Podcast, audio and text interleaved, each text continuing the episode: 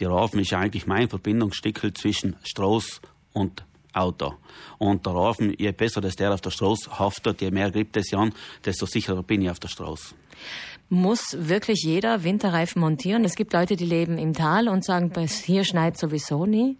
Gibt es auch andere Formen, äh, das Auto mit den Reifen Winter, also zusammen, eine Freundin von mir sagt immer, ich habe ja die Ketten im Auto. Ist das nicht genug?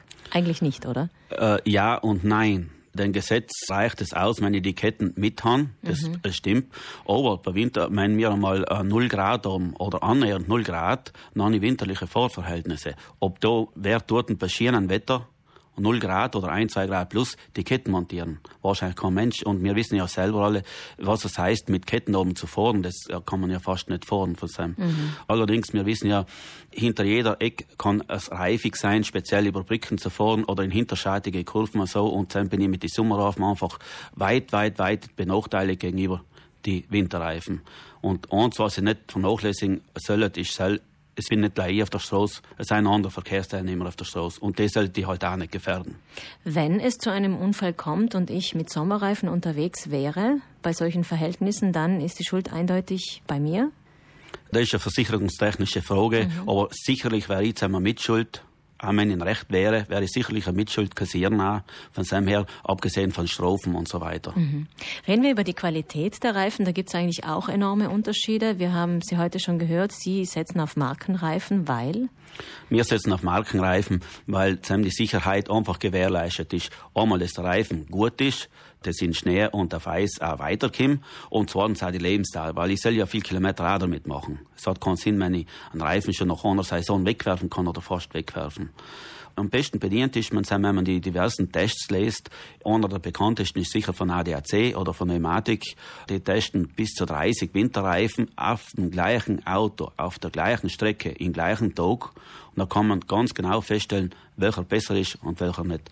Und da muss man eigentlich schon sagen, mehr oder weniger sind allem die Markenreifen, was da die vorderen Plätze einnehmen. Was sind denn die Unterschiede? Sind das die Höhe der Profile oder wo liegen denn da die Unterschiede? Vor allen Dingen in der äh, Mischung für die Reifen, praktisch in, Im Material, äh, in, im Material mhm. in Gummi, wie es hergestellt wird, weil man denkt es nicht so viel, aber der Gummi, der muss ja richtig, wie Krallen muss er sich eingreifen in Schnee und in Eis. Und je weicher das ist, desto besser kann er sein. Nummer eins Zell und die, wie das Profil gemacht ist.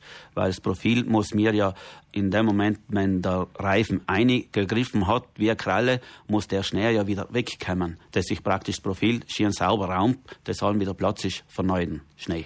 Im Moment geht es ja weniger um den Schnee, aber um, um den Matsch. Da haben wir eigentlich auch schon das Problem, weil es ja so viel geregnet hat in den letzten Tagen, dass sich die Reifen, die Profile eigentlich mit diesem Matsch angefühlt haben. Und ein guter Reifen, der kann das besser abgeben der muss das abgeben. Mhm. Der muss das gleich wieder abgeben, um dass die äh, Lamellen arbeiten können, dass er richtig greifen kann, muss das gleich wieder raus.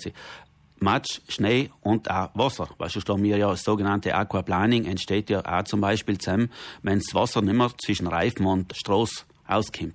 Das liegt also auch an der Qualität der Reifen. Auf jeden Fall. Jetzt ist wahrscheinlich nicht jeder daheim so begeistert, ADAC-Testergebnisse durchzulesen. Man kann sich auch beim Mechaniker seines Vertrauens erkundigen, oder? Klar, mhm. auf jeden Fall würde ich empfehlen. Ich glaube, jeder hat seine Vertrauenswerkstatt und die Cell wird sicher ganz, ganz gut beraten an Kunden, was am besten ist für den Autotyp und auch für den Mensch, wie er es braucht.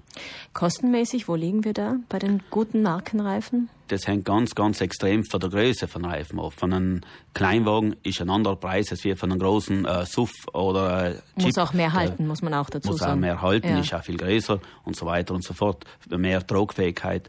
Wir können sagen, von einem Kleinwagen kosten sie 200, 300, jetzt ganz, ganz grob gesagt, und von einer Mittelklasse sind wir auf die 400 circa, was so alle vier Reifen kosten, inklusive mhm. alles. Mhm. Die Winterreifen sind bei uns ab 15. November Pflicht, in Österreich aber schon früher, bereits jetzt schon, Herr Mock. Ja, in Österreich müssen wir wissen, dass schon ab 1. November die Winterreifenpflicht ist. Mhm. Es ist eigentlich blöd, dass wir nicht alle ein einheitliches Datum haben, aber leider Gottes ist das so entschieden geworden, dass in Österreich schon den 1. November ist und bei uns ab dem 15.